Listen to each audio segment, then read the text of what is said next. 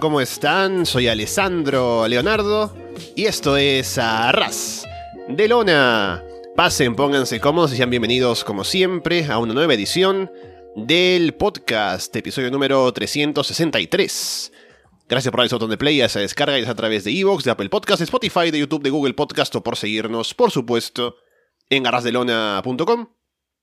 Estamos dentro de este fin de semana de amplia cobertura aquí en Arras de Lona con todos los shows que hay alrededor de WrestleMania. Y tenemos un show que era, para mí al menos, el, que más esperaba, o uno de los que más. Era el regreso de Ring of Honor luego de esta pausa que tuvo durante algunos meses, con Supercard of Honor 2022. Y además, el primer show bajo la directiva ahora de Tony Khan. Así que interesante. Era un show ya anunciado de antes. Tony eh, Khan mismo dijo que de no haber sido anunciado, no querría haberse metido en el fin de semana de WrestleMania, pero como es tradición de Ring of Honor, lo respetó ahora. Luego en la rueda de prensa dijo que a lo mejor lo consideraría por eso de la tradición para próximos años. Pero fue una cartelera que ya había sido armada en parte antes, luego se metieron más cosas. Y vamos a ver qué salió de todo esto, que hay bastante para comentar por diferentes lados, así que vamos a ver qué nos dejó Supercard of Honor y para eso está por aquí Alex Jiménez. Alex, ¿qué tal? Muy buenas, Alessandro, y a todo el Arras de Lona Universe. Aquí estamos, pues, en domingo, ¿no? En plena resaca del WrestleMania Weekend, que todavía no termina. Recordemos que queda todavía ese WrestleMania Sunday. Pero aquí estamos para hablar del que era para mí el, el evento del fin de semana, ese Super Card of Honor, ese, en principio, reinicio de Ring of Honor tras el hiatus, que se convirtió en un show puente, en un show de transición, como bien has explicado, para este nuevo Ring of Honor de Tony Khan. Yo creo que algunas de las preguntas que nos hacíamos en aquel mixtape improvisado, pues se han visto resueltas, todavía quedan en el aire, pero en definitiva, un show súper interesante de comentar, con grandes combates, grandes momentos, un lavado de cara en general y sobre todo en un fin de semana especial como este, porque pues estaba revisando y como siempre recuerdo, ¿no? La, mi, debut aquí en Arras de Lona fue hablando de Super Car of Honor 8, hace ya 8 años, en el año 2014, que fue justo un 4 de abril el show, así que estamos aquí en el octavo aniversario de, nuestra relación, Alessandro. Ahí está, entonces, eh, bueno, no te he comprado nada, ¿no? Lamentablemente, pero ahí queda, eh, la intención es lo que cuenta. Vamos con Super Card of Honor 2022. Eh, vi el pre-show también, tuvimos unos cuantos combates, empezando con Cole Cabana contra Blake Christian. Y debo decir que apenas vi el show, em, ya pues empezando con el combate y todo, dije que se notaba la producción de AEW, ¿no? Al menos el estilo por los tiros de cámaras, por ejemplo, el balance de colores en pantalla que es diferente a cuando veías un show de Ring of Honor antes, que inmediatamente te dabas cuenta visualmente que era un show de Ring of Honor. Así que eso no digo que esté mal, es solamente algo para, para notar. Y me pregunto qué tanto de la producción original de Ring of Honor se quedó y qué tanto de la gente nueva llegó. Pero bueno, en cuanto al combate, hay algo de comedia al inicio con Colt Cabana, hay cánticos para ambos. Colt hace caer a Christian afuera y toma el control. Christian hace un salto con giro hacia afuera y atrapa a Colt para aplicarle un reverse DDT en ringside. Colt atrapa a Christian al final y le aplica el Chicago Skyline para llevarse la victoria. Pues bueno, un Priso que en principio no iba a tener combates y de repente cuando quedaba media hora Tony Khan pues fue a Twitter como siempre y dijo pues hay cuatro combates en el Zero Hour, así que fue toda una sorpresa. Eh, bueno, me gustó que al final hubo una buena venta de boletos, en torno a unos 2.000, 2.200 tickets vendidos, que yo creo más que la asistencia del último Final Battle en Baltimore, así que al final pues todo el tema de la compra de Ring of Honor, de, de All Elite, perdón, el FTR contra The Briscoe movió tickets y yo también me di cuenta, como tú, ¿no? De los cambios de producción.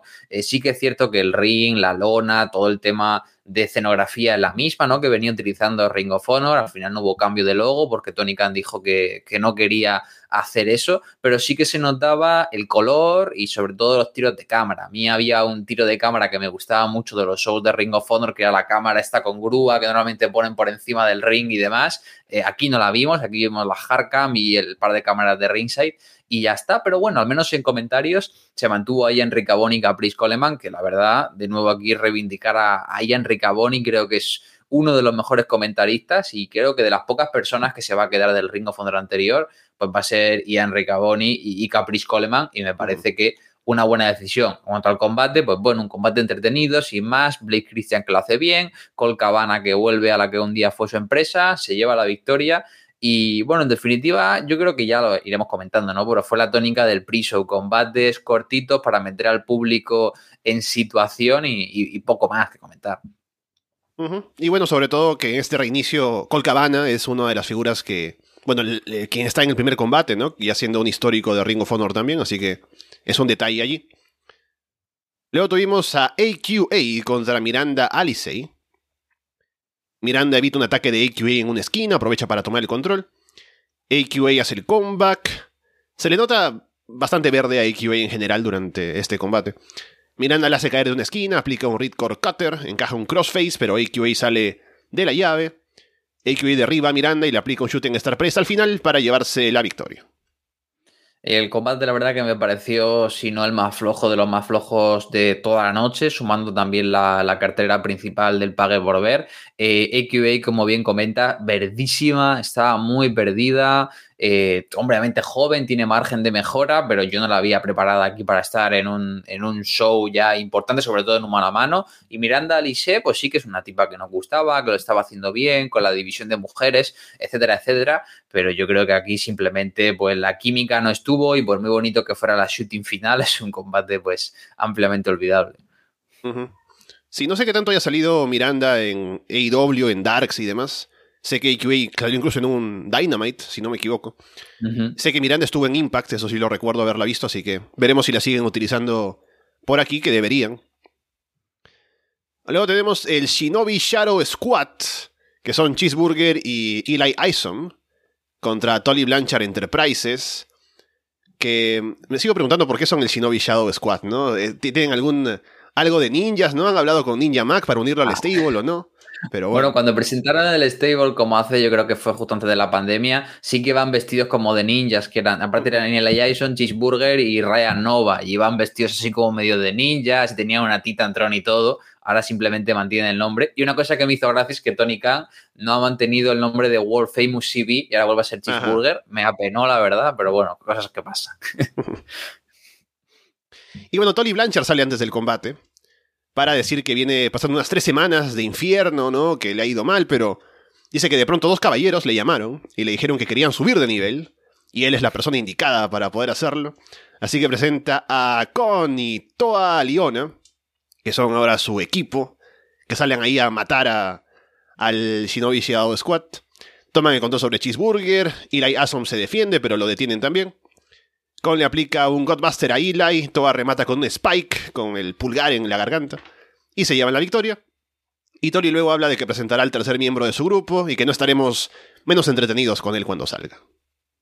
Bueno, el combate la verdad que es una squash, literalmente, duró dos minutos, pero fue una paliza. Y aquí yo ya empecé eh, con el resquemor que iré desarrollando pues a lo largo de la noche, ¿no? Porque tenemos dos tipos, que pues prácticamente el jefe del, del dojo durante mucho tiempo que era eh, Cheeseburger y luego Eli Jason, que era uno de los grandes prospects que antes del parón veíamos cómo estaba teniendo combates prominentes, incluso oportunidades por el campeonato mundial contra Dragon Lee y aquí pues es carnaza de un tag team que hemos, bueno, un tag team que es la primera vez que lo vemos juntos, pero como luchadores son tipos de Dark, ¿no? Aquí ya te está diciendo Tony Khan, eh, aquí la gente que estaba antes pues le voy a dar el payday de Super Car of Honor, pero lo que me interesa empresa es foguear a mi talento. Y bueno, eh, contento de Kaun, la verdad, Kaun como cuando era parte pues, de Saint Promotions y de Soul Soul Savagery, pues sí que me parecía un luchador interesante y lo que me dio pena, pues bueno, es que solo estuviera Kaun, ¿no? Que no hubiera ningún tipo de mención a Saint Promotions, con, después de todo el trabajo que habían hecho con ellos,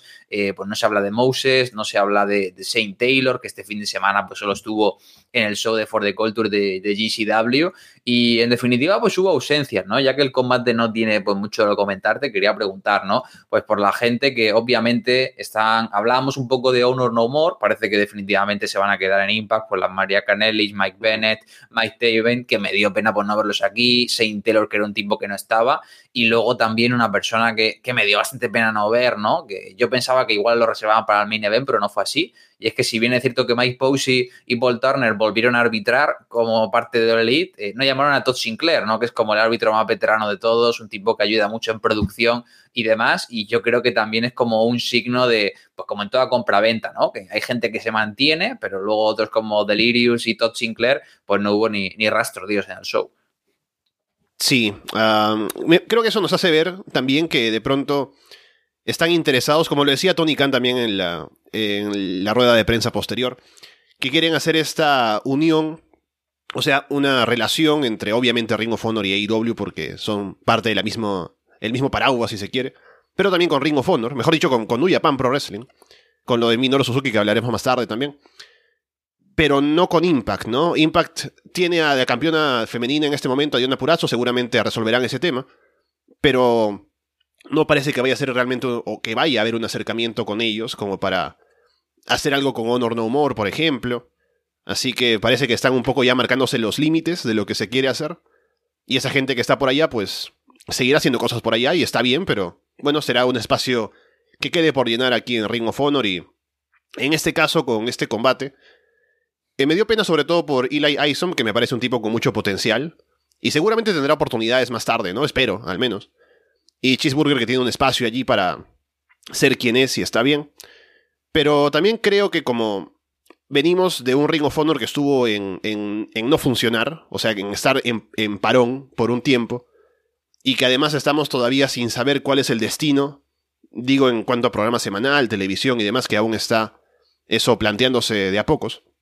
Por eso es que hay que hacer que este show tenga también una conexión con un antes y un después.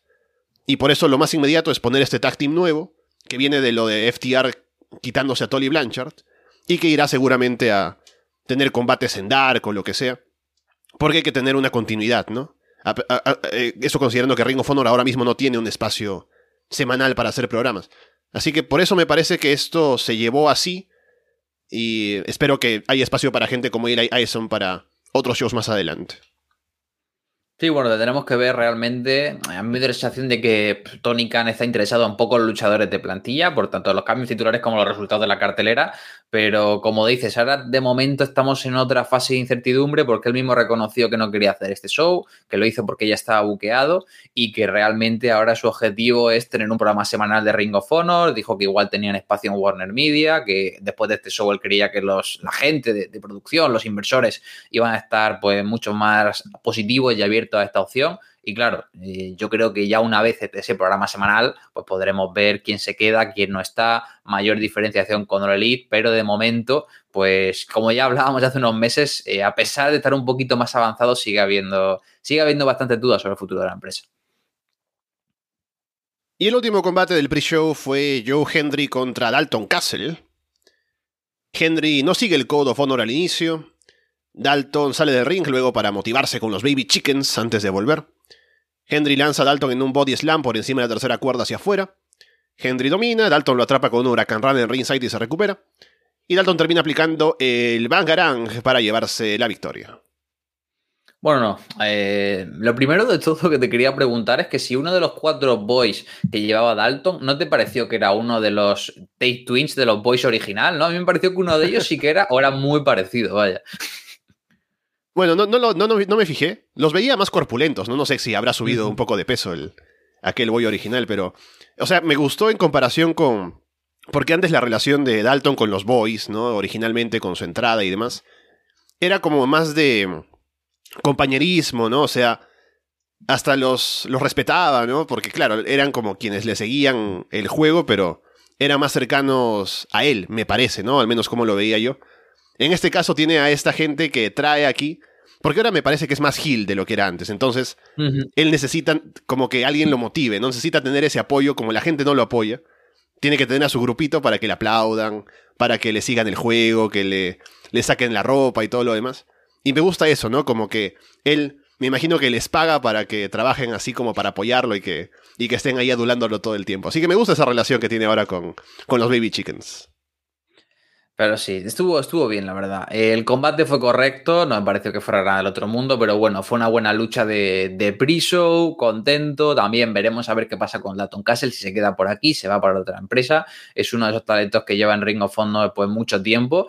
Y, y viendo Joe Hendry, pues me puse a reflexionar, ¿no? Y también, pues Pero me dio un poco de pena porque Joe Henry, el tipo lo firmaron cuando estaban en pleno proceso de reestructuración, ¿no? Con la marcha de The Elite y demás. Y cuando parecía que le iban a pushear de verdad, el tipo pues cogió mucho peso, cambió estos looks, pues mucho más de luchador, ¿no? Y menos pues de un tipo que está empezando y llegó a la pandemia y no pudo luchar, ¿no? Incluso con estos subpandémicos, por las restricciones de viaje, pues no podía venir de Reino Unido, ¿no? Y me parecía pensar en los Slex, en Kellyanne, en Adam Brooks incluso, que son luchadores que estuvieron dos años bajo contrato cobrando y ni pudieron debutar ni se les espera en el futuro reciente, ¿no? Entonces, bueno, eh, casualidades, ¿no? De la vida, circunstancias por el tema del coronavirus, pero por lo menos contento de que Joe Hendry al menos pues pudiera tener este fin de feudo, por así decirlo, con Castle porque antes y durante la pandemia ya habían tenido sus redecillas después de haber sido tag.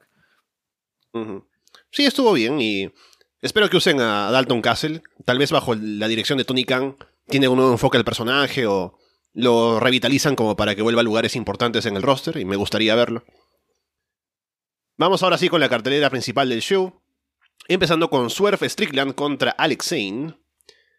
Zane intenta uno de los Super Huracán Run al inicio, pero Swerve lo atrapa. Lo levanta sobre sus hombros y lo lanza en un TKO sobre la cuerda. Más tarde, Zane sí consigue aplicar ese Cannonball que termina en Super Huracán Rana en la esquina. Swerve se concentra en atacar la rodilla izquierda. Zane aplica una reversa rana desde el filo de ring hacia afuera. Zane aplica un Crunch Wrap Supreme, que es el rodillazo con Shooting, con shooting Star Press a la espalda. Pero cuéntenos. Zane sobrevive a un doble foot stomp, a la patada a la cabeza de Swerve, y Swerve al final remata con el JML Driver para llevarse la victoria. Me sorprendió mucho que empezara el pay-per-view sin video package. O sea, aquí es cuando notas que pues, Tony Khan no tenía pensado hacer este show, porque yo creo que igual Ring of Honor, con el cambio de logo y demás, sí que hubiera pensado algo más épico, pero tú te esperabas que para la vuelta de Ring of Honor hubiera un video package ahí emotivo y no hubo. Eh, literalmente empezó el pay-per-view, salió ese anuncio del FBI diciéndote que como hagas una copia de este show, pues te van a, perseguir de por vida y meter en la cárcel. Y ya, ya empezó el show de golpe. Fue un poco frío, la verdad. Pero el combate me gustó mucho. El combate, la verdad que estuvo muy bien. Shane Strickland es un tipo que ya sabéis que me encanta. Eh, por algún motivo se retiró hace tres años, pero por fin ha vuelto al wrestling, así que encantado de verle de, vuelta.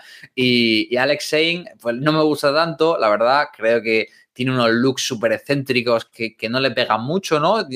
Niveles similares de Grinch en su entrada a los de Seth Rollins en, WWE, pero luego por lo menos cuando lucha se olvida de las tonterías y sigue siendo el de siempre. Me pareció un, gran muy de menos a más, sabiendo trabajar poco a poco, que los spots importantes como esa Spike Rana eh, pues del apron hacia fuera del ring se viera potente, eh, victoria de Strickland y bueno, parece que Strickland puede ser un nombre a tener en cuenta, ¿no? Sobre todo teniendo pues presente, la fuerza con la que ha debutado en el Elite y demás. Eh, fue un, gran opener y un bastante buen combate, la verdad. Sí, creo que es un combate que estuvo bien puesto para hacer el opener, para empezar con ese ritmo, con ese nivel. Creo que lo llevaron bien ambos y estaba claro que Swerve iba a, ganar porque tiene más presencia en los shows. Y estuvo bien, creo que Alex Zane hizo bien su trabajo también para ponerlo over y lucir bien además. Yo respeto mucho a Alex Zane, ¿no? Le, tengo aprecio porque así como yo, le gusta Taco Bell, así que eso tenemos en común. No me he visto como él, no llego a ese extremo, pero al menos nos entendemos en algo. Y bueno, veremos qué tanto tiene Swerve de presencia aquí en comparación con AEW, que también, otra vez, ¿no? Hasta que se establezca el show en televisión y tengamos una continuidad semana a semana y se armen shows, ya sabremos cómo se maneja eso de los rosters y el talento y todo lo demás. Sí, es la duda, ¿no? Y es un poquito lo que me apena, porque a fin de cuentas, con el nuevo modelo que había presentado Sinclair con Ring of Honor, pues más o menos sabíamos que había buqueado ya después de show unas tapings en Filadelfia dos semanas vista y tenían buqueadas arenas hasta final de año para ir haciendo shows eh, mensuales y parece que Tony Khan primero quiere aclararse con el tema del programa semanal antes de pensar en hacer shows. Y es una cosa que de nuevo eche de menos, ¿no? Que Tony Khan estuvo una hora y media hablando en la rueda de prensa después del show y es que ni siquiera dejó caer para cuándo tiene intención de volver a hacer shows, que igual hacemos un show ahora y hasta julio eh, no vuelven a hacer un show de, Ring of Honor, un programa semanal, un programa en YouTube o lo que sea. Eso es lo único que me tiene un poco mosca, ¿no? Que yo entiendo que acaba de comprar una empresa que lleva su tiempo, pero bueno, si compras una empresa, yo creo que algún tipo de cronograma debería tener en la cabeza, porque ya volvemos a lo del otro día, no es incertidumbre nuestra. Yo creo que también es incertidumbre para el roster. Aquellos luchadores que no tengan contrato con el Elite dirán, bueno, a mí me van a volver a llamar Cómo queda la cosa, ¿no? Es, un poco, bastante raro y no diré como una falta de transparencia tremenda, pero sí que me parece un poco translúcido eh, Tony Khan a la hora de hablar de sus planes de futuro con, con Ring of la verdad. Sí, creo que por lo que escuché también de él hablando, es como que no quiere revelar todas sus cartas porque aún no está nada claro, ¿no? Estaba seguramente hablando con Warner Media acerca de un programa de televisión o algo. Y como están todavía en negociación, no quiere soltar algún dato ni nada porque después le hablan sobre qué, la confidencialidad, la confidencialidad que pasó y todo lo demás. Y creo que yo me imagino, ¿no? Y tengo la esperanza de que una vez que ya Tony tenga algo cerrado en cuanto a la distribución del, programa de televisión de Ring of ya tendrá como todo el plan para decirnos, ya, va a ser la cosa así, así, así. Pero por ahora, como tienes tal vez ese, ese amarre de no poder soltar esto porque están negociando todavía con la, con la, emisora, es que no lo puede hacer. Luego tenemos a Ninja Mac, el luchador que según dicen en comentarios, la gente votó para ver, ¿no? Porque había una votación de qué luchador de las indies o en general quisieran tener en Ring of Honor. Y Ninja Mac ganó unánimemente. Y viene aquí a morir contra el otro miembro de la Tolly Blanchard Enterprises, Brian Cage, eh, al inicio Ninja salta en un Sasuke Special, pero Cage afuera lo atrapa y lo lanza contra el filo del ring.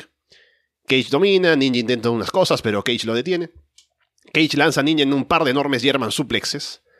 Ninja intenta la patada giratoria, con la que ganó en Bloodsport, por cierto, pero Cage lo atrapa. Cage termina aplicando el Drill Claw y se lleva la victoria.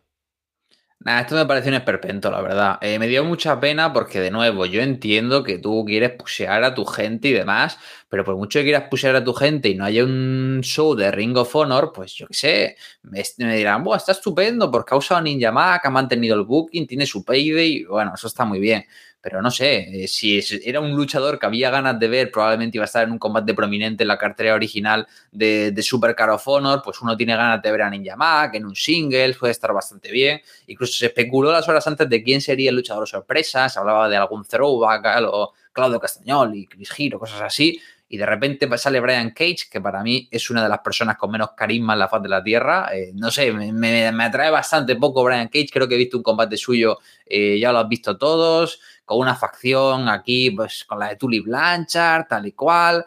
Y, es que literalmente es un squash. Es que Ninja Mac hace el Sasuke, pero es que encima ni siquiera tiene impacto, porque le coge en mitad del aire Brian Cage y le da una paliza. además, además la, cámara no le enfoca, ¿no? La cámara le enfoca cayendo nada más y no se ve el giro previo de, en el ring ni nada.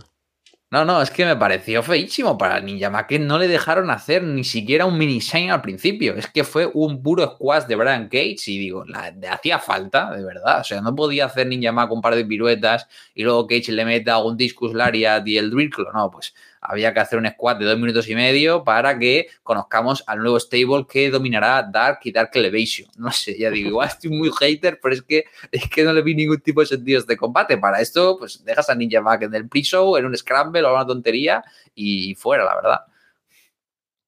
Sí, creo que, o sea, yo espero que vean en Ring of Honor, Tony Khan, la directiva, que hubo una genuina o un genuino interés del público por ver a Ninja Mac, porque hubo la votación y quisieron verlo, y está brillando en las indies y todo, y que piensen, pues vamos a utilizarlo de alguna otra manera, ¿no? Porque le hemos jugado sucio ahora en este show. Pero sirvió aquí solamente para poner over a Brian Cage, que es lo que dices. Curiosamente el público lo disfrutó, o sea, estaban pidiendo que matara más a Ninja Mac, ¿no? Así que eso me pareció. Yo creo que este, este show fue súper raro, ahora que dices eso, porque como vendieron tan pocas entradas en un principio de la gente que quería ver la vuelta de Ring of Honor, a diferencia de Final Battle en 2021, que era público de Ring of Honor despidiéndose de su producto, yo creo que aquí había como muchos más fans de All Elite. Eh, que querían ver el nuevo producto de Tony Khan que fan de Ring of Honor, ¿no? Entonces era como una cosa muy rara en la que y Enrique Boni, narrando un show de Ring of Honor, tenía que explicarle a un público prácticamente neófito quién eran los luchadores de Ring of Honor y no los de Elite, ¿no? Creo que fue como una situación súper extraña y se ve con esto que dicen del público, ¿no? Que estaban animando a Brian Cage en vez de, de, a Ninja Mac. Sí, creo que también, bueno, me imagino que ese enfoque de Rian Ricobani, por ejemplo, en comentarios, es porque también tenían la expectativa de que este show iba a llegar a más gente. Por eso mismo, ¿no? Porque hay un público base de Ring of Honor, pero también ahora con la compra por parte de Tony Khan, habrá más ojos puestos en el producto porque hay gente que se interesa, ¿no? Dice, bueno, ahora Tony Khan ha hecho un gran trabajo con AEW, veamos cómo le va con Ring of Honor también. Y parece que tuvo una muy buena venta de pay-per-views igualmente. Así que habrá gente que no está tan familiarizada con el producto o con las historias y por eso un poco para hacer que se vayan metiendo más en, eh, en lo que pasa con Ring of Honor. Y eso me parece que está bien. Pero es cierto, también me dio la sensación de eso, de que mucha gente que no sigue Ring of Honor regularmente y que es más fan de AEW estuvo en la arena y por eso este tipo de reacción. Igual Brian Cage junto con Tolly Blanchard me parece que puede hacerlo algo interesante, más interesante de lo que era antes, obviamente, yendo solo. Pero no es mucho decir. Pero veremos qué pasa con Ninja Max. No espero verlo de vuelta haciendo algo en Ring of Honor y que no sea solamente esto lo único que veamos de él en un tiempo. Luego Jay Lethal contra Lee Moriarty. Matt Saidal viene acompañando a Moriarty, viene con muletas. Van al llaveo al inicio, Moriarty le bloquea un par de cosas a Lethal, mostrando que lo ha estudiado bien. Lethal ataca la pierna izquierda. Lethal salta en dos topes hacia afuera. Moriarty evita el tercero y se lanza él, a pesar del dolor en la pierna. Lethal salta en el elbow drop, pero Moriarty se mueve y busca coberturas. Bloquea igual una Lethal Injection, una Figure 4, así que no deja que Lethal haga sus movimientos finales. Luego el referee se distrae porque cuando estaba Lethal jalando a Moriarty para la Figure 4, habían jalado la falda del ring, así que el referee está arreglando eso. Y Lethal aprovecha para aplicar un golpe bajo, con lo que el público se le voltea, porque están apoyando a ambos, ¿no? Y de pronto hace esto y la gente abuchea y Lethal se ve avergonzado de lo que acaba de hacer, pero remata con la Lethal Injection y se lleva la victoria. Luego Seidal le reclama a Lethal por lo que hizo. Lethal ya se molesta más y le patea la muleta, lo hace caer, lo golpea. Sonjay Dutt tiene que entrar al ring para detener a Lethal, así que esto queda así por ahora. Bueno, me hizo gracia porque luego lo vimos más adelante del show, ¿no? Pero parece que Sean J. lo están poniendo como producer o como figura de autoridad, como era Nigel McGuinness en su día, ¿no? En Ring of Honor, por mm. lo que estuvo saliendo. En cuanto al combate, la verdad que me gustó mucho. Eh, la verdad es un combate que está súper bien buqueado, dos grandes luchadores, son 15 minutos que pasan volando.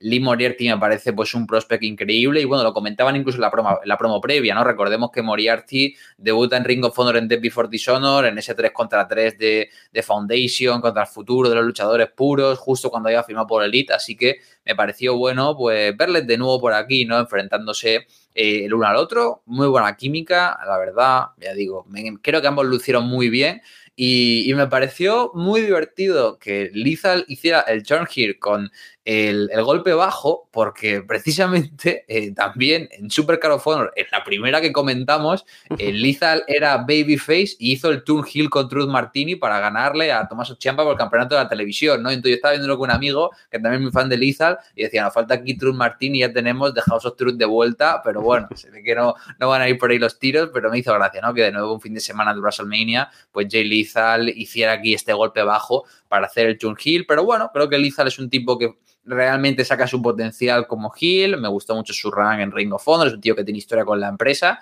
Así que por mi parte, muy contento con, el combate y con la actuación de Moriarty, que creo que puede ser uno de esos nombres, eh, quizá junto a algún Daniel García o gente por el estilo, a ser esas futuras caras de, de Ring of Honor.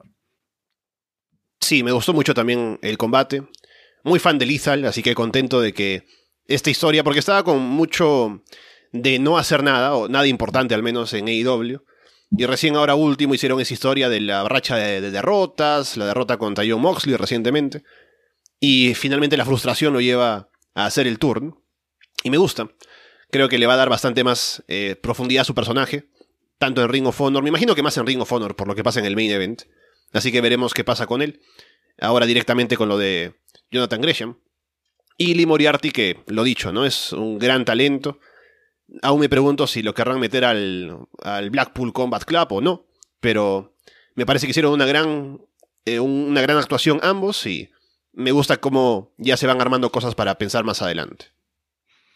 Y otro aspecto que me gustó también de, este pay-per-view es que a diferencia, un problema que tenía muy grande Delirious eh, con los pay-per-views era el minutaje de los combates. Muchas veces llegamos al main event, el main event no tenía nada de tiempo. Y en este show creo que teniendo 1, 2, 3, 4, 5, 6, 7, 8 combates en 3 horas funcionando a las mil maravillas, hubo hasta segmentos post-match, hubo literalmente un combate de media hora ataque y yo dije, bueno, el main event se va a quedar sin tiempo y el main event también duró 25 minutos. Entonces, una cosa que sí que hay que felicitar aquí a Tony Khan respecto a la gerencia anterior es que el manejo del tiempo durante todo el show eh, fue maravilloso, dio tiempo que hubiera segmentos, combates importantes y en ningún momento sientes que ningún combate se queda corto de tiempo ni que ninguno se pasa, lo cual pues es, es muy positivo y yo creo que también merecedor de mención. El combate por el título mundial femenino de Ring of Honor interino. Willow Nightingale contra Mercedes Martínez. Mercedes aplica dos butterfly suplexes. En el tercero busca algo diferente, pero no le sale bien y se caen. Mercedes domina. Ambas se reparten patadas desde el piso. Mercedes aplica un backdrop driver y un A-Raid crash. Willow se lanza en un pounce sobre Mercedes. Mercedes levanta a Willow desde la esquina y le aplica el OG Drop, pero cuenten dos. Willow salta en un moonsault desde la tercera cuerda. Y parece que le cae mal a Mercedes, porque Mercedes se agarra el hombro, parece que se ha lastimado. Igualmente luego se ve que está bien, así que habrá sido solo del momento. Eh, cubre, Mercedes sobrevive, Mercedes al final encaja el Brass City Sleeper para someter y llevarse la victoria. Bueno, la primera sorpresa de la noche. En principio pensé que igual iban a apostar por Willow, porque bueno, ya había tenido cierta presencia durante el, reboot de la división de mujeres de Ring of Honor bajo la gerencia de, de Bobby Cruz y María Canelis. Y no lo hizo mal en el torneo de mujeres, la verdad. Me pareció que tuvo alguna actuación que estuvo bien, sobre todo su combate con Trisadora, pero aquí estuvo horrible. No hablábamos de AQA y aquí Willow está fatal. O sea, literalmente va a hacer como tres pins y no sabe ni hacer un pinfall. Hay como un momento de confusión, súper incómodo con Mercedes Martínez, eh, con el árbitro. Me pareció un combate bastante flojo. Yo creo que el más flojo de, toda la main card. Y me parece incluso peor, ¿no? Que ese combate de Miranda Lisey y AQA en el pre-show, porque aquí esperamos algo más a ser una lucha titular. Mercedes lo intenta, pero en ningún momento llega a haber ningún tipo de flow. Eh, Willow va dos marchas por detrás, un Moonsault super unsafe. Entonces, al final me alegré de la victoria de, Mercedes Martínez. Es un hombre que tiene cierta autoridad, su combate con Diona puede estar bien, son dos tipas experimentadas y con presencia, pero ya digo, una nota muy negativa y espero que ya que Tony Khan es el booker de Ring of Honor, pues no se traiga también el mal hacer de la división de mujeres de Ring of Honor, ¿no? Porque casualmente los dos peores combates de, este show, tanto main card como eh, pre-show, fueron los de, los de la división femenina. Sí, de acuerdo, creo que fue el más flojo de la cartelera principal. del show, como decías, creo que es eso, ¿no? La expectativa es lo que hace que uno quiera más de esto y que debería haber sido más por tener el título interino y demás, pero no lo fue.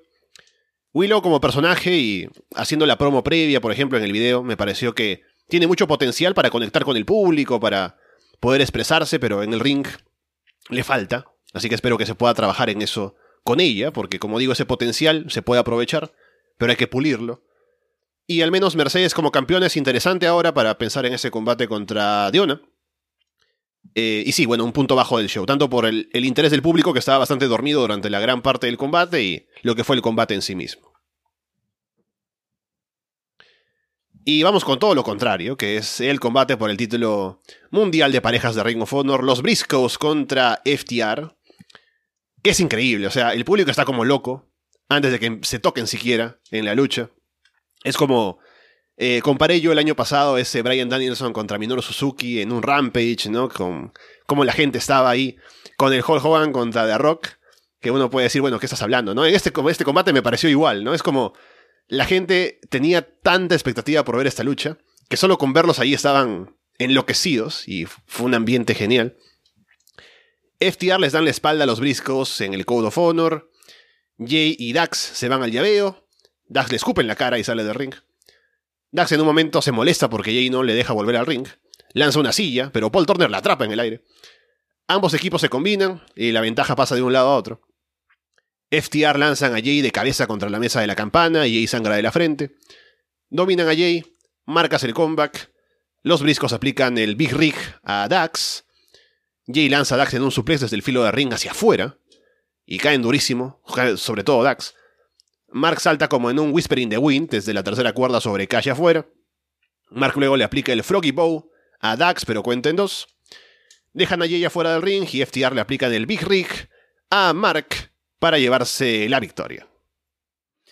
Bueno, este combate es el combate que vende el pay-per-view y muchas veces tenemos un hype desmesurado por un Dream Match y las expectativas no se acaban cumpliendo, pero yo creo que aquí no es que simplemente cumplan con las expectativas, sino que las superan para mucha gente. ¿no? Yo muy contento por The Briscoes, creo que había muchísimos ojos nuevos en este show, lo hablábamos mucho, ¿no? Eh, The Briscoe Brothers, tantos en Ring of Honor, mucha gente no les conoce, yo creo que esto fue la mejor carta de presentación y fue una masterclass, fue una masterclass de tag team wrestling entre para mí el mejor tag de la historia que es de Briscoe Brothers y uno de los mejores tag de su generación, como es FTR. Es un combate que lo tiene absolutamente todo. Eh, ya ese duelo de cánticos inicial con la gente cantando, pues que si Fuck WrestleMania, que si Tag Team Wrestling, que si is Awesome, simplemente con las miradas es tremendo.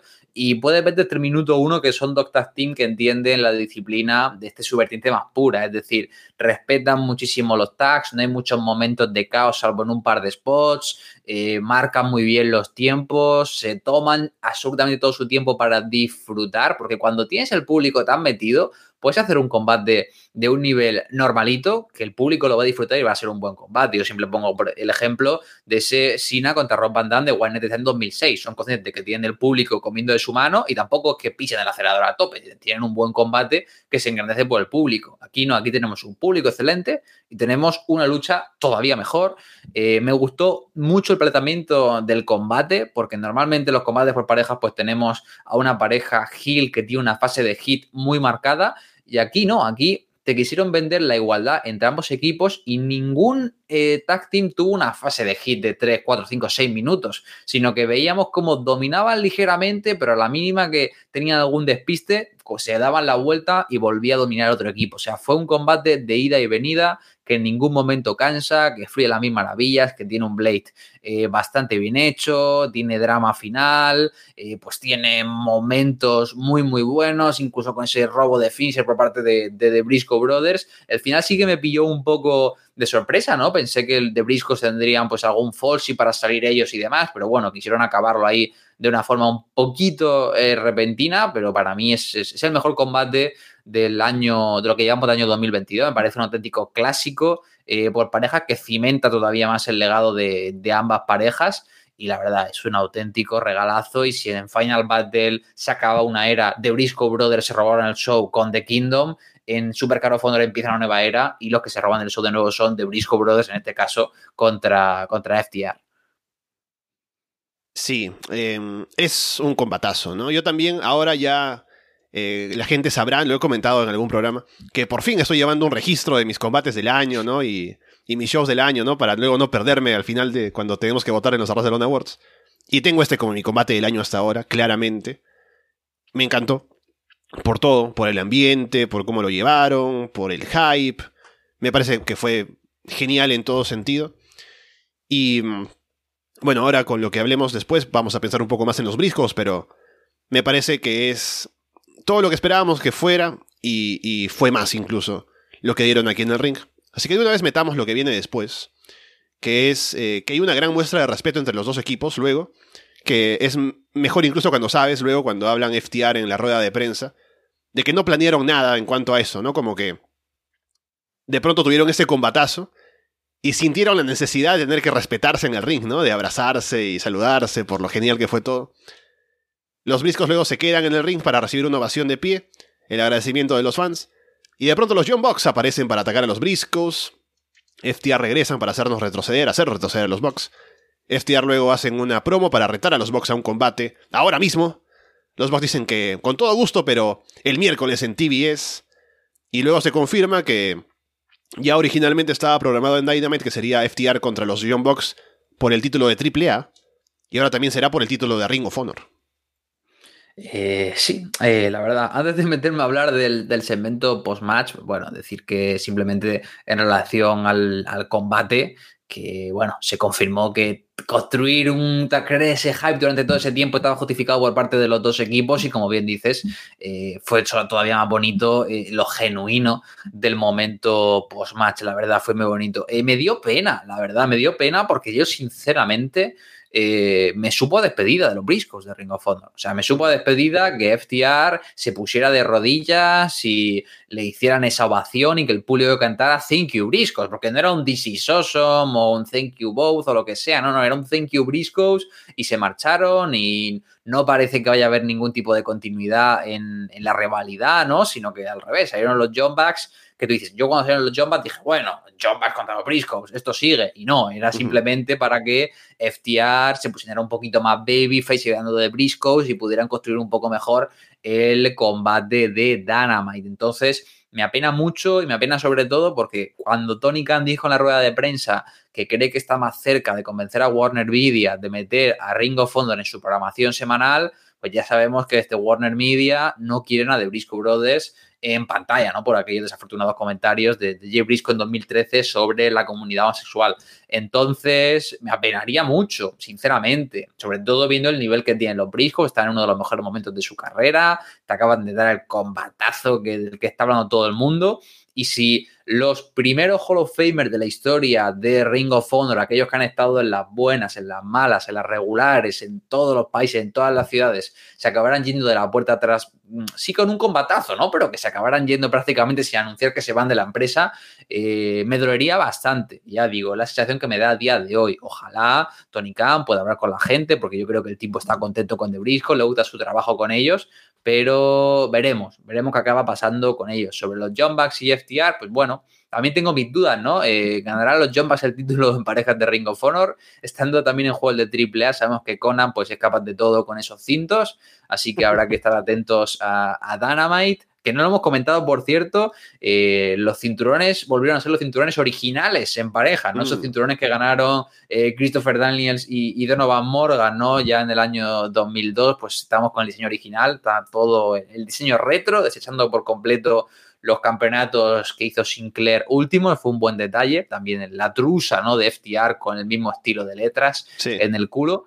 Pero ya digo, triste por la posible marcha de los Briscoe, no sé si tú lo ves igual que yo. Y luego también aquí es cuando ya me saltó ese regusto todavía más amargo de decir, literalmente hemos tenido un combatazo en Ring of Honor y me lo están utilizando para hacer el setup y la publi, la promo de Dynamite que llega a su sumum cuando después del siguiente combate vemos hasta el carrusel de combates en el próximo Dynamite como si fuera un pay-per-view de Elite, ¿no? Que a mí sinceramente como fan de Ring of Honor y persona que no consume el Elite Wrestling, pues eh, me dio bastante igual. Sí, bueno, en primer lugar, lo de los cinturones me pareció curioso porque también luego Jonathan Gresham habla de que este es el título que yo quiero tener, ese es el bueno, ¿no? Y el otro, el, que tenía bandido era, era el feo, ¿no? El que nadie quiere. Y me parece curioso porque el logo no coincide con el logo actual de la empresa, entonces es un poco que no, no hay coherencia en la presentación visual, pero por la historia es bonito no tener el título clásico. Así que me, me pregunto cómo manejarán esto. Parece que están insistiendo en los títulos clásicos de Ring of Honor, tanto el de parejas como el mundial. Y bueno, el puro también, así que ya veremos si se mantiene esa estética. Luego, aquí vengo a presumir yo de mis poderes eh, psíquicos, ¿no? Eh, un poco. Que yo recuerdo haber visto ese show del Joy Anel Sprint Break, cuando los briscos salen a ganar el título de parejas de GCW. Y de pronto se me prendió la alarma y dije, ¿será que ahora con Tony Khan al mando de Ring of Honor? Porque esto, esto lo, lo traigo, me vino a la mente por esto, ¿no? Que Ring of Honor de pronto eh, pasa a, a estar en, en, pausa. ¿no? Ya no hay Ring of Honor por un tiempo. Y los briscos van a las indies y ganan el título de GCW. Es como que buscan su refugio en las indies porque Ring of Honor no existe por el momento, ¿no?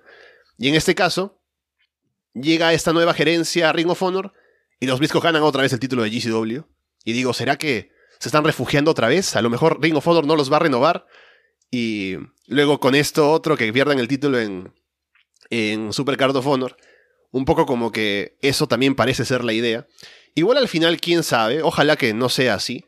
Yo creo que también, al igual que como hablamos del, de lo del programa de televisión, Tony Khan de pronto va allí a la gente de Warner Media y muestra. Porque Super Card of Honor al final es como su, su publicidad o la forma en la que tiene para vender el producto de Ring of Honor para un eventual programa de televisión o algo. Es como el en su día para, para vender All Elite, ¿sabes? Es como claro, ese claro. show que tiene para decir, sé hacer las cosas bien y, y llama la atención a la gente. Claro, y por eso mismo, ¿qué tal si dice, pero miren lo que son los briscos, ¿no? ¿Cómo no los van a tener en televisión? Así que a lo mejor también por eso es que no es como definitivo que se van. Y a lo mejor hay la posibilidad y la esperanza todavía de que se puedan quedar si es que finalmente se resuelve el tema de lo de Warner Media y Jay Briscoe y los comentarios y todo eso. Así que espero, tengo la esperanza de que todavía se pueda.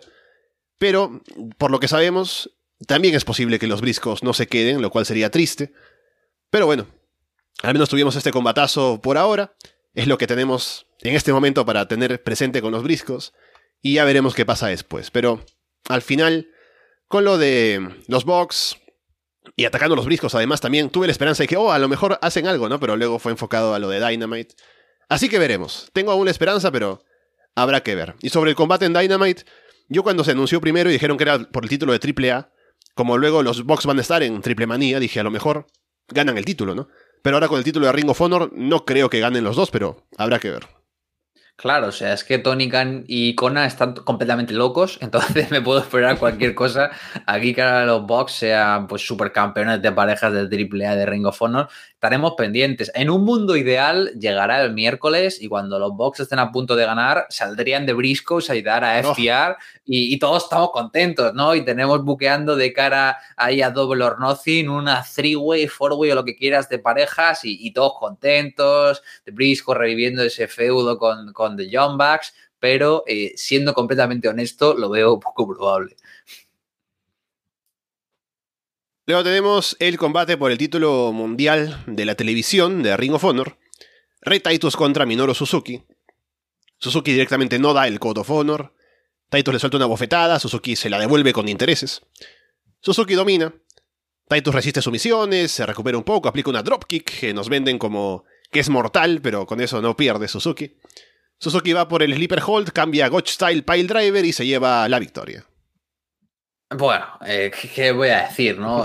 ¿Estoy tan enfadado como con lo de Ninja Mac? Pues yo creo que estoy más enfadado, ¿no? Porque, a ver, cuando anunciaron Restaitus contra Minoru Suzuki, dije, bueno, primero de todo se confirma que Tony Khan es un niño como nosotros, pero multimillonario, que en vez de jugar a TW, pues puede jugar a Ring of Honor o a All Elite, ¿no? Y dijo, pues, ¿por qué no? Minoru Suzuki contra Red. Y me dio alegría, ¿no? Que me tiran a Restaitus en la cartelera, porque tenía mis dudas, porque la verdad que Restaitus estaba en un estado, bueno, sigue en un estado de forma increíble y durante la época pandémica ha sido uno de los Warhorse, no solo de The Foundation, sino de esta Ring of Honor sin público. Pero claro, aunque tuvo su momento, es que yo digo, bueno, no creo que pierda, no, no creo que vaya a darle el título a Minoru Suzuki, ¿no? Pero viendo lo que viaja Minoru Suzuki a Estados Unidos y que no hay restricciones ahora de viajes y demás, pues tiene mucho sentido. Me dio pena, ¿no? Porque duró seis minutos, pero fue literalmente un squash. Lo que tú dices, ¿no? Eh, Red metió la dropkick, que es el finish, sin ningún tipo de construcción, sin ningún, ningún tipo de, drama entre el público. La gente del público seguro que ni le conocía diciendo, este tío que hace aquí haciendo una dropkick, no mitad del combate, como si fuera un falsy. Y, ganó Minoru Suzuki sin, quiero decir, Effie le dio más pelea a Minoru Suzuki en el fucking Spring Break Part 2 de Joey Janela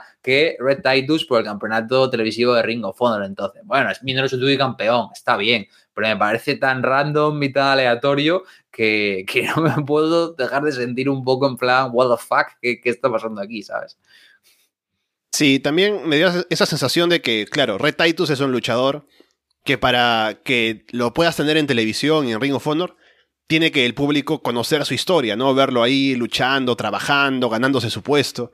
Y cuando tenemos, tenemos un producto que es nuevo y queriendo enfocarse en un fan nuevo, Red Titus no es un luchador que te convenza tan rápidamente de que tiene que estar ahí, ¿no? Por su talento en el ring, por sus promos. No es que sea buenísimo, pero por todo lo que ha hecho, pues uno quiere verlo. Y lamentablemente, pues ahora estamos empezando esta nueva etapa y era prioridad darle el título a Suzuki. Y también Tony Khan hablaba de esto, ¿no? Que cuando él lanzó AEW, New Japan no quería saber nada con él, no le tenían confianza ni nada. Pero ahora, que ya ha demostrado con el tiempo que ha podido hacer un buen show, y aparte ahora con Ring of Honor también, que eran el socio original de New Japan, tienen esta posibilidad de hacer algo como esto, que también yo tenía dudas, ¿no?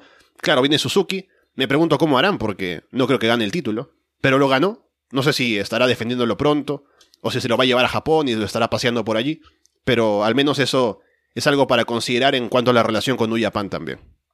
Bueno, está bueno, ¿no? Que la relación con Japan vuelva. Recordemos que la relación se enfrió bastante en 2019.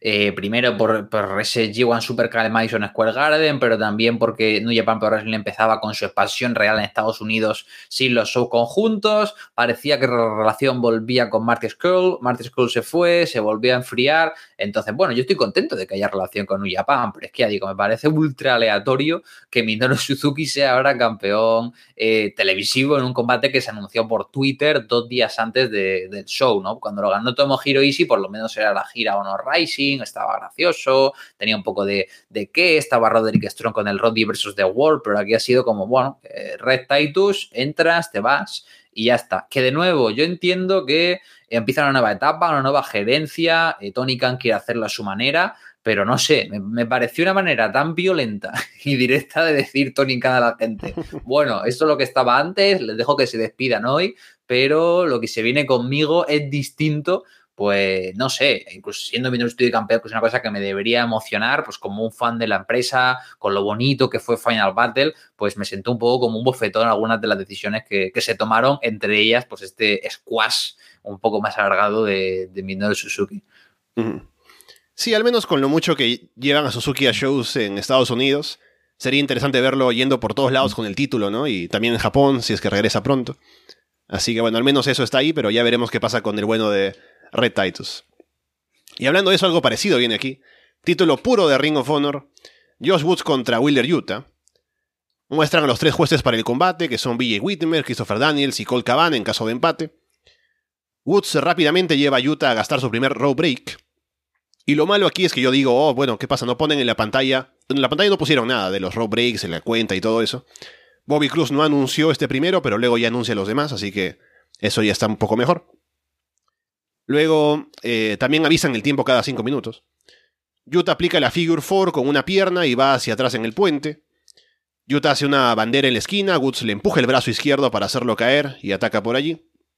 Intercambian golpes, Woods derriba a Yuta con una bofetada. Woods levanta a Yuta en un suplex y gira para lanzarlo contra una esquina. Cubre, pero Yuta gasta su último rope break para romper la cuenta. Yuta al final rellena a Woods con codazos y lo atrapa en un roll-up para llevarse la victoria. Bueno, eh, positivo ver a Christopher Daniels, a Wimmer de vuelta, ¿no? En Ring of Honor también eran luchadores que tenían mucho peso, no solo en pantalla, en la empresa, sino también en backstage. Esto es lo que decíamos, que pues está bien, ¿no? Que Tony Khan, si necesita ayuda para gestionar Ring of Honor, tiene muchísima gente en el roster de Elite que sabe perfectamente cómo funciona Ring of Honor de puerta para adentro. El combate, bueno, me pareció bien que Wheeler Utah se enfrentara a Josh Woods, Wheeler Utah pues que tuvo su pequeño arco que parecía que estaba y que no estaba en The Foundation dentro de Ring of Honor el año pasado. Y bueno, obviamente Josh Woods no Jonathan Gresham, no, iba, no va a darnos ese bangue por el campeonato puro que era capaz de dar Gresham, ya fuera Mike Bennett, Doug Draper o Flip Gordon su rival. Aquí la verdad que Josh Woods estuvo bastante discreto. Me dio mucha pena que no utilizaran pues esos rótulos, ¿no? Quiero decir, tenían todos los grafismos de Ring of Honor porque lo usaron en la entrada. Entonces, ¿por qué no pones? O sea, quiero decir, entiendo que quieras cambiar, pero ¿por qué no mantienes lo que está bien, ¿sabes? ¿Por qué no pones ese grafismo con el minutaje, los, eh, los, los casillitas de los road breaks, tal? Es que era como una cosa que le daba un ambiente distinto a la división pura. Aquí se sintió pues como pues, los pure rules que tiene Gresham en las indies, ¿no? Que están ahí pegándose, dice algo ahí el ring announcer y la gente se entera, pues se ha enterado. Entonces, bueno, un combate que me pareció correcto. Creo que la posición de la car pues, no era la mejor. Veníamos de un squash estamos antes del main event, pues tampoco que fuera un combate súper loco. Creo que Woods ha tenido días mejores, me da pena, ¿no? Porque a fin de cuentas es un tipo que me parece sólido, pero creo que aquí de cara al nuevo público no se mostró del todo bien.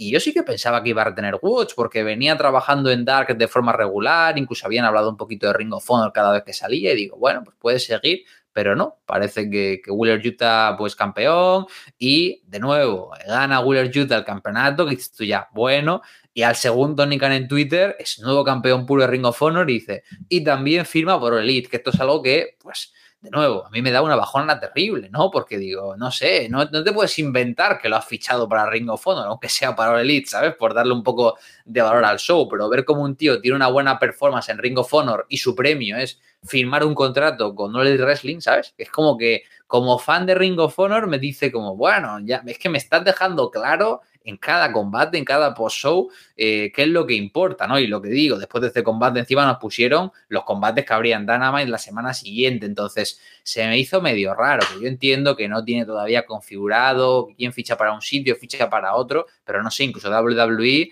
fichaba este talento y te decía que era un fichaje para NXT, ¿no? Pues creo que podría haber tenido ese detalle en cuanto a imagen, ¿no? Pero quizá pues la narrativa que él quiere construir no es la que, la que a mí me gustaría ver. Sí, creo que Josh Woods es un luchador también con el que se puede trabajar, pero igualmente es un trabajo que se necesita hacer a largo plazo. Y tenerlo como campeón en este momento a lo mejor les dijo que no les, les hizo pensar que no convenía tanto. Como tener a Utah, que sí viene con una historia de ascenso, y lo de William Regal, y, y Danielson, y Moxley, y todo eso. Y aparte viene ya bastante mejor establecido también en promos y todo, así que creo que era una figura que sentían que era más adecuada para tener como cabeza de la división. Y hasta puedo decir que estoy de acuerdo. Y Woods, igual en la promo de antes, en el combate de aquí, no demostró demasiado como para que uno diga, bueno, debió haberse quedado como campeón. Así que espero aún eh, seguir viéndolo. Y lo han tenido en Dark y demás, así que seguramente lo tienen también allí considerado. Pero sería con él un trabajo a largo plazo, como digo, para establecerlo como otra figura importante como lo era en el Ring of Honor de antes.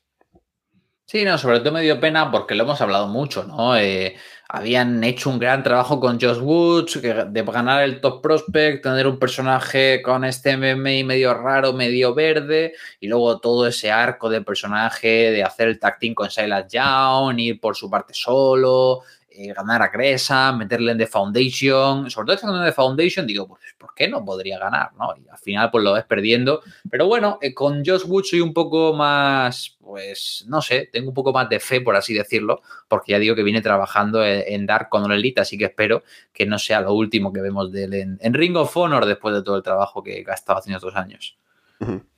Sí, también me preguntaba si iban a continuar con lo del, del título puro, porque el título puro es claramente algo que es una mentalidad o una idea que viene de la administración anterior. Y de pronto, si viene alguien como Tony Khan y de pronto no está, tan convencido de lo efectivo que puede ser la división pura y las reglas y lo mucho que puede llegar al mainstream, o de pronto a convencer al fan que llega a ver Ring of Honor de que es un, un concepto interesante, podría decir, no, no lo hacemos, ¿no? Al menos por ahora se mantiene el título lo gana Willer Utah, además que es alguien que tiene presencia en, en AEW también. Y luego en la rueda de prensa cuando tiene a, a Gresham costado hablando de que sí, yo quiero hacer el Ring of Honor puro, el wrestling puro es lo mejor, la división pura la llevé arriba y, Tony Khan no le va a decir, bueno, no, voy a dejarlo tranquilo, no le voy a quitar eso, ¿no? Vamos con el main event, título mundial de Ring of Honor, la unificación del título que tiene Jonathan Gresham y Bandido Chavo Guerrero Jr. viene acompañando a Bandido, que en la promo del pre-show, que no comentamos, pero fue bastante breve, Bandido le había dicho que por favor no haga trampa, y Chavo no puede aguantarlo y lo hace, pero ya llegaremos a eso. Bandido quiere dar el Code of Honor, pero Chavo le dice que no, no lo des, o sino que él venga a dártelo a ti porque tú eres el campeón. Así que hay un poco de eso al inicio. Hay cánticos para ambos, sale por ahí un cántico para Eddie Guerrero también. Gresham toma el control en el llaveo, Bandido salta a la tercera cuerda y salta en un tornillo hacia atrás. Bandido luego levanta a Gresham en un suplex por un minuto entero. Gresham luego salta en una plancha hacia afuera, pero Chavo empuja a Bandido a un lado para hacerlo esquivar. Bandido aplica una super kick, Gresham se va hacia atrás por el golpe y empuja al referee. Chavo aprovecha eso para golpear a Gresham con el cinturón desde afuera. Bandido se molesta y le pide al referee que expulse a su propio manager Chavo de ringside, y así lo hacen. Bandido va por el Tony One Plex, pero Gresham gira y cae de pie. Cubre a Bandido con un giro y puente, pero cuenta en dos. Bandido aplica la ex-knee, el 21 Plex, pero Gresham sobrevive. Gresham termina atrapando a Bandido en varios giros y cubre para llevarse la victoria. Así que Gresham sale de Super Card of Honor como campeón unificado de Ring of Honor. Bueno, lo primero de todo es decir que el tema de Chavo Guerrero tuvo un total de cero sentido. Quiero decir, tiene cero sentido porque, y de nuevo, ¿no? Aquí vemos cómo Tony Khan quiere meterme a gente que no me interesa de All Elite. Quiero decir, tendría sentido si Bandido hubiera tenido una actitud ruda diciendo yo soy el campeón, el Gresham se está meando en mi cara, nunca me ganó, pero es que es mentira. O sea, aunque te lo quisieran vender en la promo, es mentira. Quiero decir, Bandido en ningún momento se ha proclamado el legítimo campeón de Ring of Honor. Paseaba el cinturón porque, bueno, pues ya que tienen que pasear ese monstruenco eh, durante tres meses, pues por lo menos que le pueda hacer buenas fotos, ¿no? En los shows independientes, pero nunca ha defendido el show, el campeonato de Ring of Honor en la escena independiente, ni en México, ni en Europa, ni en Estados Unidos, en ningún momento. Y el único momento que ha tenido de careo fue en el primer show de Terminus, ni siquiera en el segundo, que tuvo ese careo con Jonathan Gresham como diciendo, vamos a enfrentarnos por el cinturón, pero es que Bandido nunca se ha mostrado rudo ni con ganas de decir, soy el legítimo campeón. Nunca, nunca, nunca, nunca, nunca. Y de repente llega Chavo aquí sin ningún tipo de sentido y conexión con él. Y para más, sin invitar al combate. Cuando Chavo le ayuda, Bandido le echa fuera, ¿no? O sea, no sé. O sea, ¿tú, tú le encuentras el sentido, Alessandro, porque yo aquí, parafraseando a Fede, digo que el hashtag nada tiene sentido, la verdad. Sí, se sintió como que muy forzado ponerlos juntos. Porque claro, se ve a Bandido, que es fan de Eddie Guerrero, ¿no? Y que hace los tributos en sus combates a veces. Y por eso, ah, sí, ponle a Chavo y seguramente Bandido. Porque uno eh, eh, no, no, pensaría que Bandido estaría de acuerdo con tener a Chavo como su manager o lo que sea, ¿no?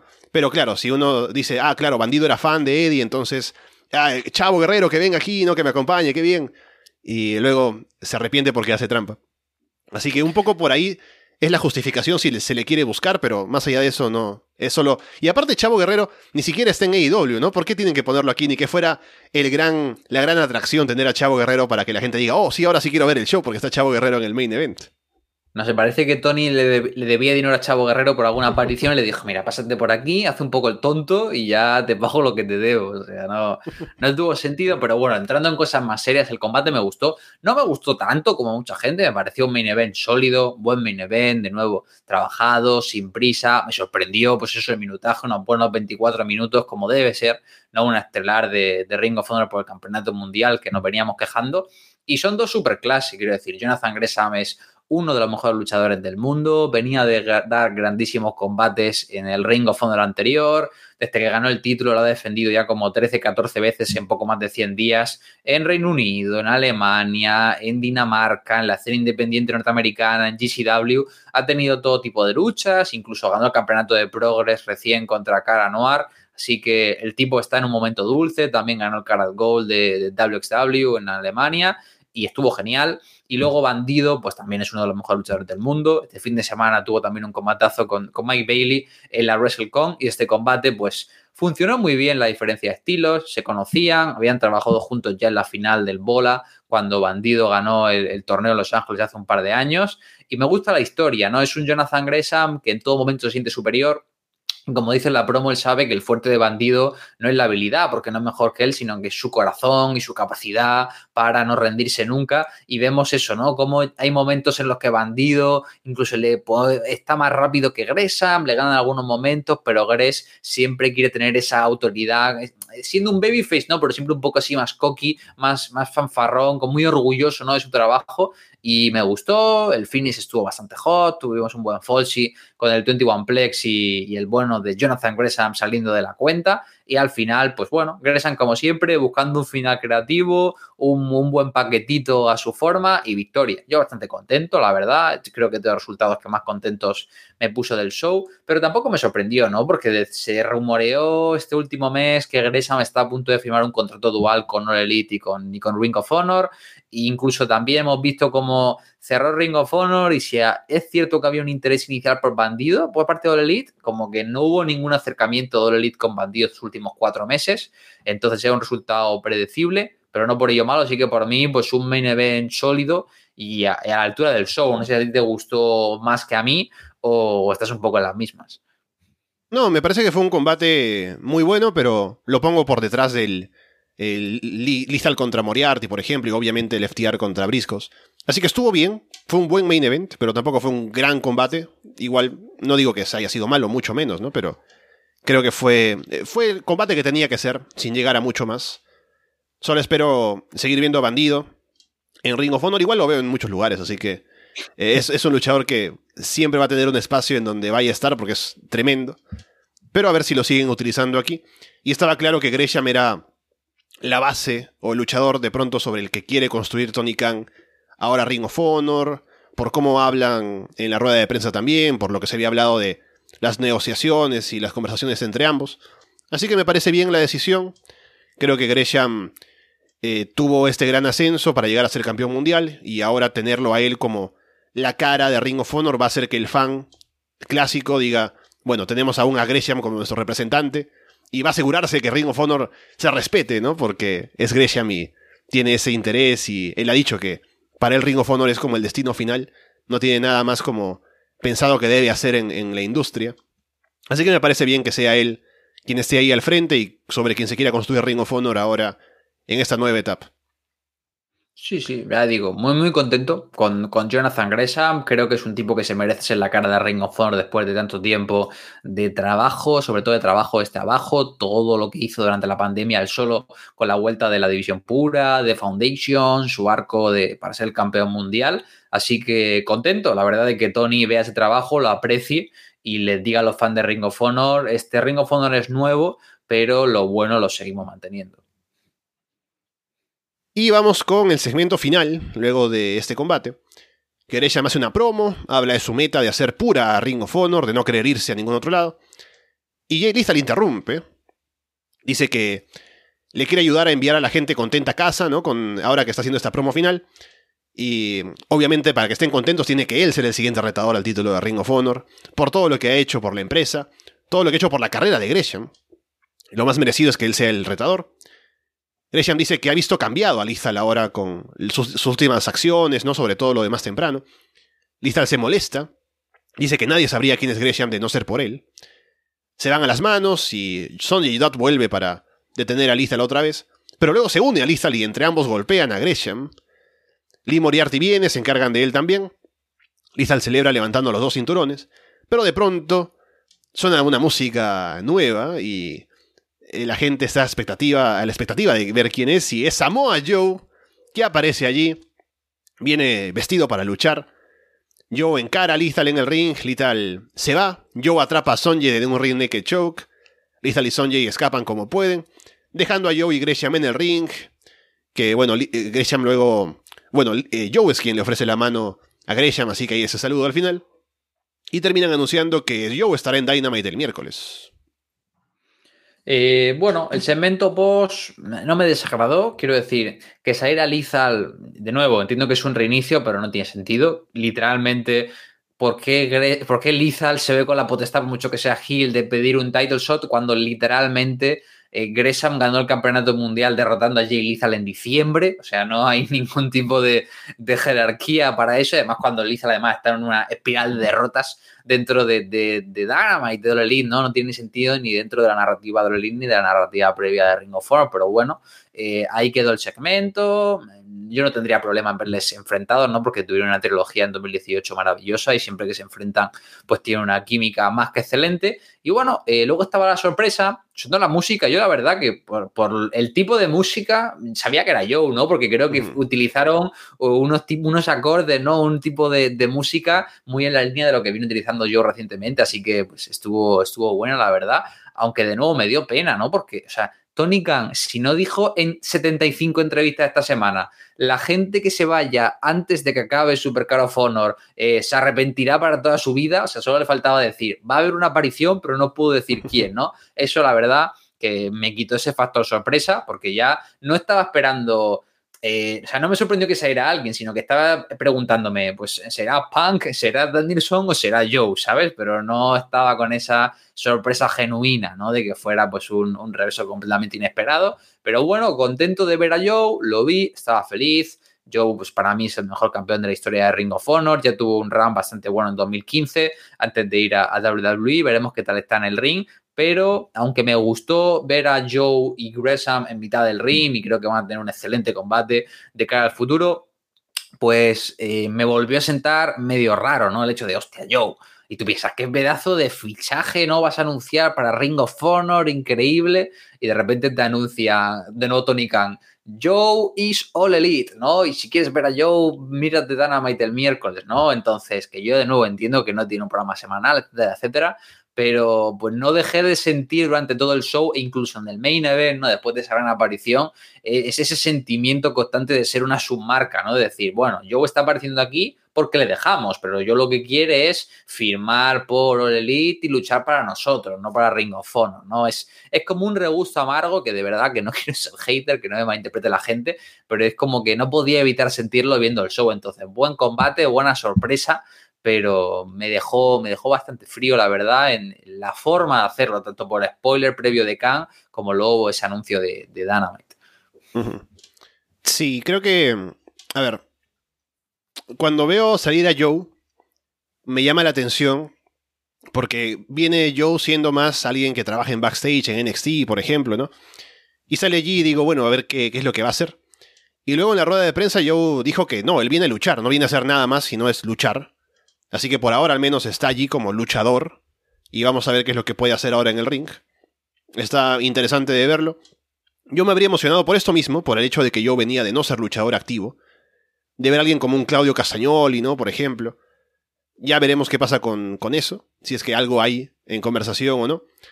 Pero bueno, ahí está Samoa Joe, que al menos para ser llamativo en cuanto a lo clásico de Ring of Honor y ahora también para IW es interesante. Y claro, o sea, al final cierran diciendo esto de Dynamite porque, claro, hemos tenido a Samoa Joe debutando y uno se pregunta, bueno, ¿qué, vamos a ver ahora? ¿Dónde va a salir Joe? ¿Dónde va a haber esto de, de Ring of Honor luego? Y no hay, así que hay que decir, bueno, Dynamite puede sintonizar para ver a Joe. Entonces veremos, ¿no? Habrá que ver qué pasa. Tengo fe en que ahora pronto ya sabremos qué sucede con Ring of Honor. Pero al menos este show deja una buena sensación en lo que podría venir. Ya se establecerá algo mejor eh, cuál es el, plan ahora y lo que va a hacer semanalmente y cómo se va a manejar lo de Ring of Honor a partir de este momento, que pensábamos que ya con Super Card of Honor lo tendríamos más claro, pero todavía no. Y ya veremos qué viene ahora entonces en cuanto a anuncios y noticias y que se concrete lo que se está planeando. Sí, bueno, yo lo, venía comentando estos días. mi sensación es muy rara porque el show objetivamente es bueno, es un buen show, está bien minutado, el crowd está hot, hay cambios titulares, hay sorpresas, hay un combate histórico como es ese FTR contra The Briscos, hay un gran main event, hay un banger en la midcard como es Jay Lethal contra Lee Moriarty, tienes a Minoru Suzuki ganando el título, el pay-per-view con más ventas de los últimos años, fue trending topic supercard por encima de SmackDown en directo por la noche, o sea, en ese aspecto, pues a César lo que es del César, está bien hecho. Pero yo, pues, como fan de la empresa de tantos años, pues es una cosa que todavía pues no me termina de, de vender bien, ¿no? si le di ese primer voto de confianza, este primer voto de confianza me he quedado un poco a medias, ¿no? Esperando a ver qué es lo que me trae en el futuro, porque yo además siempre soy una persona bastante abierta de mente en ese aspecto, porque cuando Ringo Fondo se vende a Sinclair y cambia su enfoque y ya no están como esa golden era, sí que había unos fans de el Ring of Honor de Cave que luego nunca asumieron que Ring of Honor pudiera cambiar para crecer. Yo en ese aspecto no tenía ningún problema, lo seguía disfrutando, pero claro, el hecho de que lo haya comprado eh, el dueño de otra empresa de wrestling, ¿sabes? Y no simplemente un millonario que está invirtiendo en lucha libre, como cuando lo vendieron a Sinclair, es lo que se me hace raro, ¿no? Que literalmente el dueño de la empresa Ring of Honor, su meta no es que Ring of Honor sea increíble, su meta es que Ring of Honor sea una marca que esté bien como segunda marca de All Elite, que es su proyecto de grandes estrellas y sabemos que va a haber un intercambio de talento muy grande, pero que el objetivo es que el talento firme por All Elite, que brille en All Elite y que Ring of Honor sea pues ese subproducto para llegar a otro público. Que no me parece mal, de nuevo, porque WWE con la época dorada del NXT eh, Gold and Black funcionaba muy bien, quiero decir, a mí no me gustaba, pero tenía su público, iba a su nicho, tenía un roster completamente diferenciado, eh, WWE solo le daba exposición en main roster, pero no había intercambios y eran dos cosas completamente antagónicas, esos takeovers de los pay-per-views de WWE del Boy SmackDown. Pero ahora mismo viendo este Super Card of Honor, me da la sensación que aquí la sinergia es mucho más grande. Quiero esperar de nuevo a que sea porque Ring of Honor no tiene televisión, y el momento en el que tenga televisión sea diferente. Pero ahora mismo, con lo que tenemos y lo que me han enseñado, pues yo no tengo ese sentimiento de pertinencia con Ring of Honor, sobre todo porque yo no consumo el Elite. Entonces a mí me dicen, no, es que el miércoles en Dynamite se define el título en pareja, se aparece yo, y es que literalmente me da igual. Es que no voy a ver Dynamite porque no me interesa ver Dynamite por mucho que esté la gente de Ring of Honor. Yo quiero seguir Ring of Honor como otro producto, ¿no? Es como si cuando eras fan de NXT te decían, no, si quieres ver qué va a hacer Finn Balor, pues tienes que ver Raw. No, tú querías ver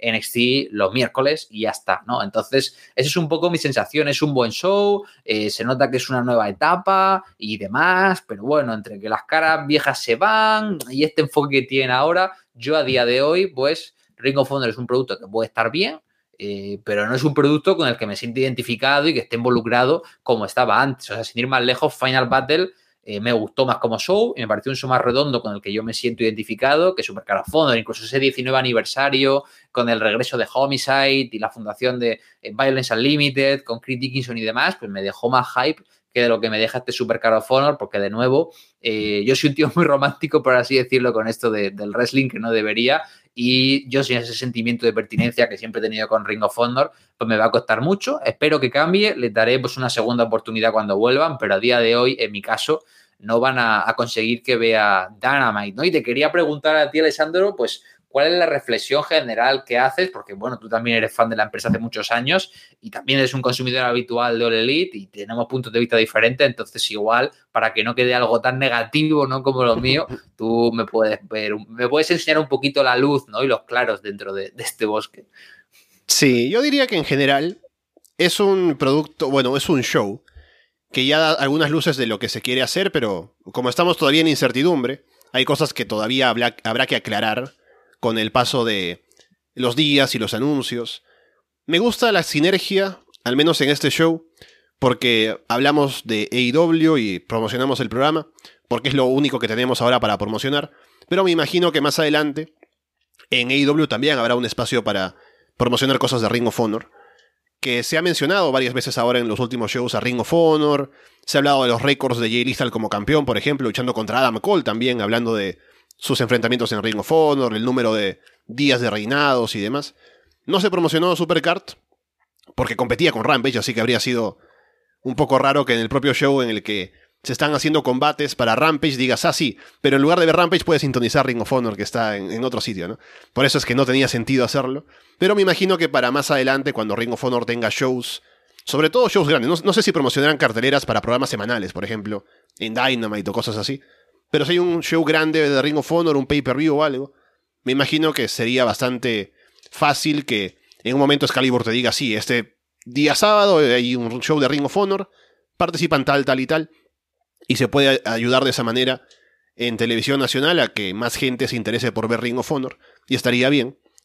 Entonces creo que es una cuestión ahora mismo de esperar a que Ring of Honor se establezca en cuanto a su distribución en televisión, su calendario de shows, cómo va a ser el manejo de talentos, porque tampoco sería tan viable que se haga un ángulo en Dynamite para que luego se continúe en Ring of Honor y que luego vuelva a Rampage, ¿no? Entonces hay que tener un poco más de coherencia en armar los shows. Habrá algo de crossover de vez en cuando, me imagino, pero no será la, la norma, porque le exigirías a tu público tener que ver más cosas para entender tu producto semana a semana, y eso no convendría. Así que me parece que por ahora estamos en el, en el juego de esperar pero tengo fe en que Ring of Honor va a ir bien ahora con esta mayor inversión en la producción y tal vez en una distribución mejor de la que tenía antes en Warner Media, si se concreta eso. Así que pienso que podemos ir a mejor a partir de ahora que teníamos aún este Frankenstein, ¿no? De show antiguo, con cosas nuevas y cómo se arma la cartelera en el fin de semana de WrestleMania. Pero cuando Tony Khan tenga ya dos cosas. En primer lugar, la potestad para él ya decir cómo se arman sus shows, sin que tengan impuesto algo que venía de antes, y también más confianza en trabajar con la gente con la que trabajó ahora por primera vez durante este show, y armar una cartelera, ¿no? Que él decía, me sentía un poco raro al no, al no conocer o estar un poco perdido en mi propia empresa, ¿no? Que ahora es Ring of Honor. Así que un poco cuando se va aclimatando más a cómo funciona Ring of Honor también, me imagino que la cosa mejorará. Esperaremos eh, y, estaremos aquí comentándolo, ¿no? Yo creo en los próximos shows que hagan, veremos qué hacen con la televisión, si tenemos algún tipo de show en verano, si hay que esperar hasta pues, un Death Before Dishonor en septiembre, no lo sé. tengo bastante curiosidad, le seguiré dando una oportunidad. Ahora mismo estoy un poco desencantado, como estaba con el anuncio primero de la compra, pero esperaré, esperaré, le daré una oportunidad y seguiremos comentándolo la actualidad de Ring of Honor y espero que, que por muchos años. Eso mismo, lo que sí es una certeza es que estaremos aquí hablando de lo que traiga Ring of Honor y ya veremos qué es lo que finalmente se aclara con todo lo que pasa aquí, ya obviamente puerta prohibida y demás, así que estaremos con eso y con la cobertura que aún queda por tener de este fin de semana. Por ahora, los dejamos de parte de Alex Jiménez y Alessandro Leonardo. Muchas gracias y esperamos verlos pronto.